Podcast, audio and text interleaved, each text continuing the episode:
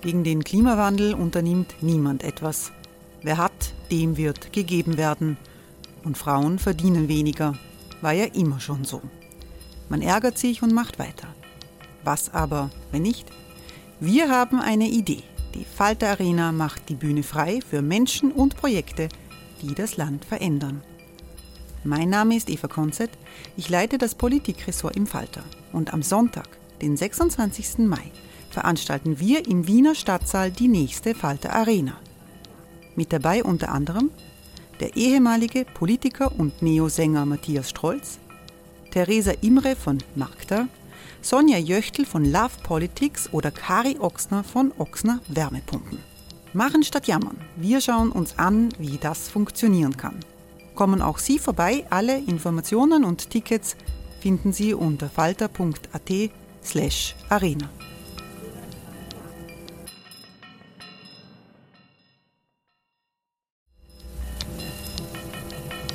Falter-Podcasts werden durch Werbung unterstützt.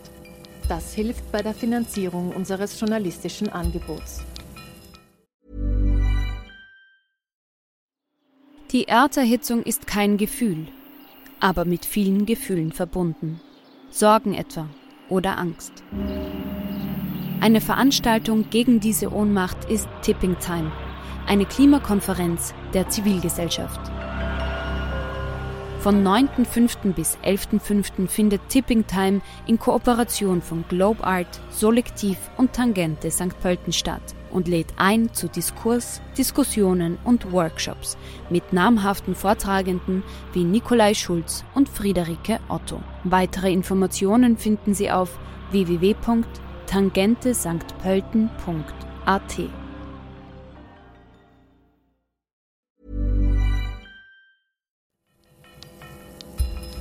Falter Radio, der Podcast mit Raimund Löw.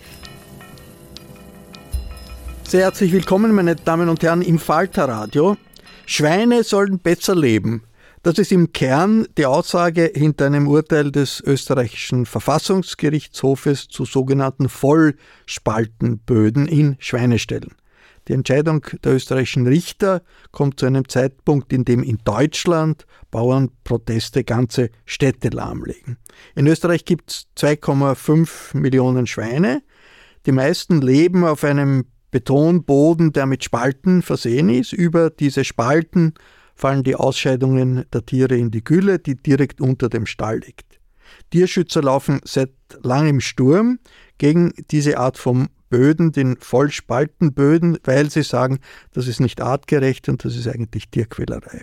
Ein Gesetz, äh, das vor zwei Jahren beschlossen wurde, besagt, dass solche Schweineställe umgebaut werden sollen, aber erst nach vielen, vielen Jahren bis ins Jahr 2040. Und das ist eine Übergangsfrist, die ist viel zu lang, haben die Richter entschieden. Jetzt tobt von neuem ein Kampf, wie es weitergehen soll zwischen der Agrarlobby auf der einen Seite, den Tierschützern und der Tierschützerlobby auf der anderen Seite.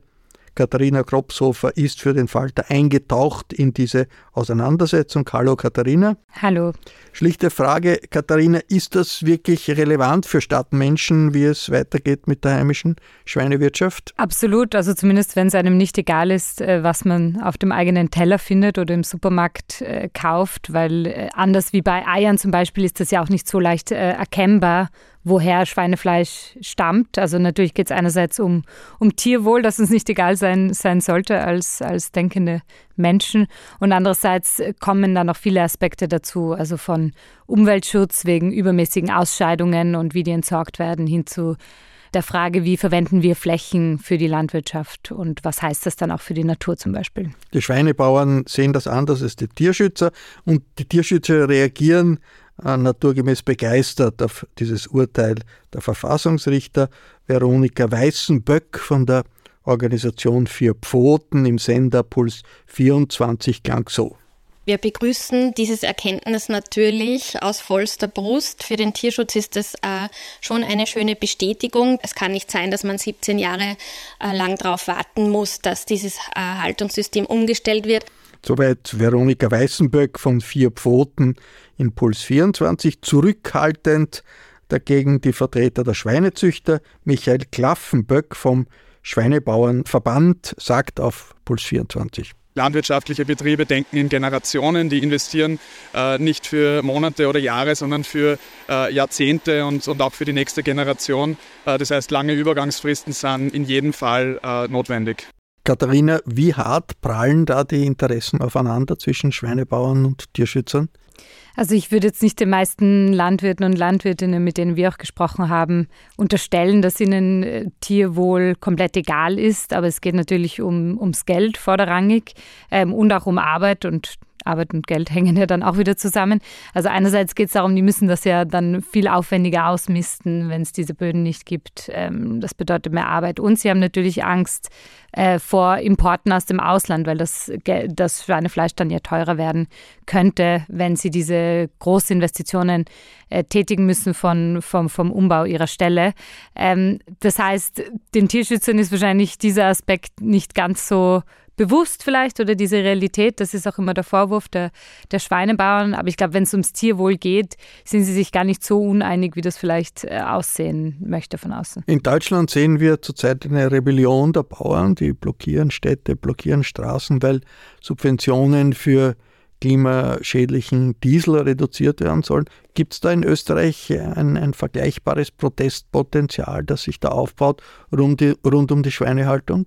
Also ich habe jetzt nicht äh, irgendwelche Schlachtrufe oder so äh, gehört von, von einzelnen Landwirten und Landwirtinnen, aber es gibt schon Aussagen, die irgendwie die Wut erkennbar machen. Also der Chef des Schweineverbands sagt, das ist wie ein, ein, ein Dolchstoß ins Herz der Schweinebauern und man fürchtet sich auch wie, wie meistens in dem Fall um das heimische Schnitzel und vor allem kommen da, glaube ich, auch viele Aspekte zusammen. Da geht es ja nicht nur um die Vollspaltenböden, da geht es um EU-Politik, äh, die die Pestizide verringern will. Also da kommen dann wieder andere Landwirte und Landwirtinnen ins Spiel. Da geht es um den Wolf, der ähm, ein, ein, ein symbolgeladenes Tier geworden ist in dieser ganzen Debatte. Also ich glaube schon, die dass Tierschützer wollen, dass die Wölfe nicht abgeschossen werden. Die Bauern genau. sind dafür, dass sie abgeschossen werden. Genau und sagen quasi, wenn, dann brauchen wir eine adäquate Unterstützung und, und, und sie haben, glaube ich, so habe ich das verstanden, einfach das Gefühl, in ihrer Realität dann nicht so verstanden zu werden. Und gerade wenn Tierschützer dann sprechen, dann schwingt ja oft mal durch, dass es ihnen darum geht, die Viehhaltung komplett abzuschaffen, was sicher nicht ganz unrichtig ist. Jetzt diese Vollspaltenböden, dass die einfacher sind für die Bauern zu handeln, billiger sind es, wenn man mehr Platz äh, hat und öfters ausmistet, das ist klar. Äh, gibt es ernsthafte Zweifel, dass die wirklich ungesund für die Schweine sind? Oder ist das umstritten? Ich würde sagen, das ist eigentlich nicht umstritten. Also vor allem die Wissenschaft ist sich da sehr einig. Ein Veterinärmediziner hat das so ausgedrückt, dass in diesen Stellen, wo die Schweine eigentlich nicht artgerecht leben, weil die verschiedene Bereiche brauchen, um zu koten, aber auch um zu liegen ähm, und anderen Aktivitäten nachzugehen, das sind diese Schweine einfach immer so, als würde das Fass gleich am Überlaufen sein. Und dann fehlt eigentlich nur noch eine Kleinigkeit wie ein Wetterumschwung und schon äh, beginnen Verhaltensauffälligkeiten und sie beginnen sich gegenseitig zu verletzen zum Beispiel. Also ich glaube, da ist äh, eigentlich ein ziemlich großer Konsens, dass das so nicht geht, wenn man ähm, Tierwohl ja, bedenken will. Warum hat man dann äh, sich auf eine so riesige Übergangsfrist von 17 Jahren eingestellt? Also wenn es klar ist, das ist schlecht für die Tiere, okay, dann kann man sagen, in, in ein paar Jahren müssen diese Ställe umgebaut werden. Ist ja nicht Hightech. Das ist die große Frage. Ich glaube, es ist eine klassisch österreichische Lösung, wo man allen Interessen irgendwie Platz geben will. Da waren ja auch äh, genug Vertreter der Landwirtschaft in diesen Verhandlungen dabei, wo das beschlossen wurde. Und ich denke mir, einerseits ja, man weiß schon lange, dass das eigentlich nicht mehr äh, Status quo sein sollte. Und trotzdem wollte man eben diese Geldfrage da nicht außer Acht lassen. Und das, was wir auch vorher in der Aussage ähm, des Schweinebauernvertreters gehört haben, das stimmt schon. Also eine Nachfolge zu finden für eine Landwirtschaft ist sicher nicht einfach und das sind schon lange Investitionen, die da und große Investitionen, die da getätigt werden und so einen Schuldenberg dann abzuzahlen, ist natürlich nicht einfach. Äh, ich verstehe das. Aber trotzdem, es wird ja dadurch auch ein, ein falscher Nachteil geschaffen für die Landwirte, die sagen, ich will das jetzt schneller machen. Also die zahlen dann eigentlich doppelt drauf sozusagen. Hey, I'm Ryan Reynolds. Recently, I asked Mint Mobile's legal team if big wireless companies are allowed to raise prices due to inflation. They said yes. And then when I asked if raising prices technically violates those onerous two-year contracts, they said, "What the f*** are you talking about? You insane Hollywood ass." So to recap, we're cutting the price of Mint Unlimited from $30 a month to just $15 a month. Give it a try at mintmobile.com slash switch. $45 up front for three months plus taxes and fees. Promo for new customers for limited time. Unlimited more than 40 gigabytes per month. Slows. Full terms at mintmobile.com. Jetzt sagt die Agrarlobby, mit besserem Tierschutz wird das berühmte Schnitzel teurer. Reitet äh, da die Landwirtschaft um mehr Subventionen oder ist, muss das wirklich so sein, dass dann das Schnitzel teurer wird. Das ist eine große Debatte. Ja, ich glaube, sie ist nicht ganz unberechtigt. Äh, ich glaube, die Menschen haben sich daran gewöhnt, dass Lebensmittel billig sind und, und verlangen das auch. Jetzt haben wir die Inflation. Also ich glaube, dass das schon ein, ein, ein großer Aspekt ist, den man unbedingt auch reglementieren muss auf politischer Seite. Aber es gibt ja auch Lösungsvorschläge. Also es wird geredet eben über eine Kennzeichnungspflicht, die vor allem für die Gastronomie gelten soll, wo das eigentlich noch gar nicht Thematik ist oder die sich sehr, sehr wehrt dagegen, also, dass das passiert. Also eine Kennzeichnung würde heißen, beim Schnitzel steht dabei, ist das jetzt von einem Schwein, das auf Vollspaltenböden gelebt hat oder nicht? Genau, oder zumindest, dass man weiß, dass das Schweinefleisch aus Österreich kommt. Das ist auch jetzt schon nicht so, zumindest in der Gastronomie. Also das heißt, sagt aber noch nichts, ob sie ein gesundes Leben ge äh, gehabt hat. Sagt es auch nicht, genau, aber ich glaube trotzdem, dass die Standards in Österreich prinzipiell schon mal höher sind ähm, als in anderen oder manche anderen EU-Länder anderen. Also ich glaube, dass wenn die Menschen die Auswahl haben, dann ist es schwerer, ähm, sich anlügen zu lassen sozusagen oder sich selbst anzulügen,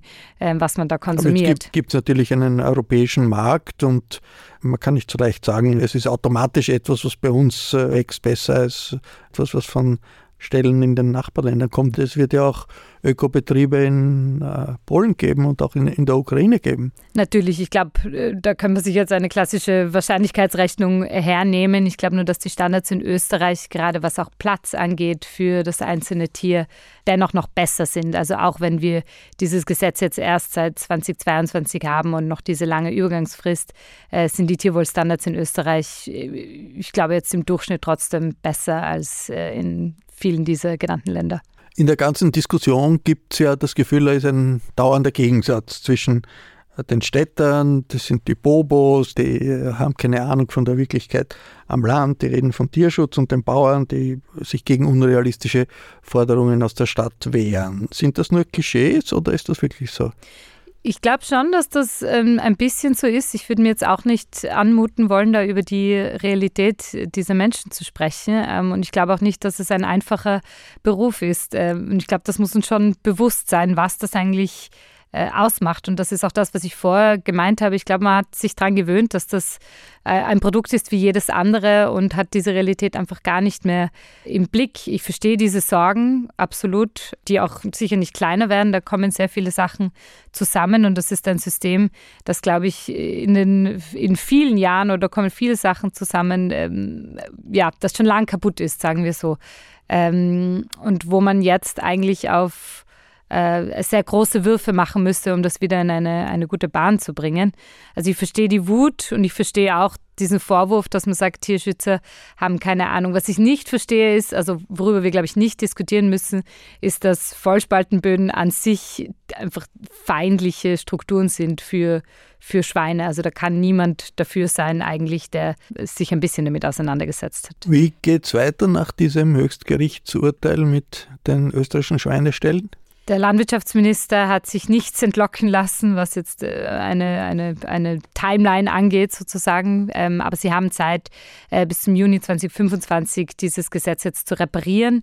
Wenn bis dahin nichts passiert, dann werden diese Ställe automatisch quasi verboten. Also das ist dann schon ja, sie müssen sich schon was überlegen, wie es jetzt weitergeht. Aber da gibt es viele Sachen, äh, zu denen der Verfassungsgerichtshof keine Stellung genommen hat. Also man weiß dann auch nicht, was ist denn die Alternative für diese Stelle. Also es geht nur um die Übergangszeiten. Grundsätzlich sind Vollspalten Böden in Österreich verboten werden. Und dieses Verbot wird irgendwann einmal umgesetzt. Darum geht es jetzt. Genau, darum geht es jetzt. Ja, also das ist das, das Ziel. Die Frage ist nur, wie lange wird das jetzt dauern? Wie viel kürzer?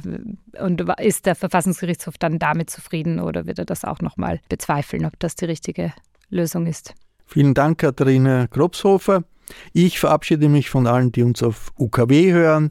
Viele Details zu Tierhaltung und nachhaltiger Landwirtschaft erfahren Sie, wenn Sie den Falter lesen, ein Abonnement.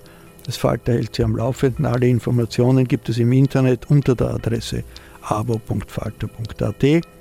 Wenn Sie dem Falter Radio ein positives Rating geben, also uns liken auf der Plattform, auf der Sie uns gerade hören, dann hilft das den berühmten Algorithmen, uns Interessenten näher zu bringen. Auch abonnieren können Sie das Falter Radio, das kostet gar nichts. Sie bekommen dann jede Sendung direkt äh, an Ihre Podcast-App. Ursula Winterauer hat die Signation gestaltet, Miriam Hübel betreut die Audiotechnik für diese Sendung. Danke Miriam. Ich verabschiede mich bis zur nächsten Folge. Sie hörten das Falterradio, den Podcast mit Raimund Löw.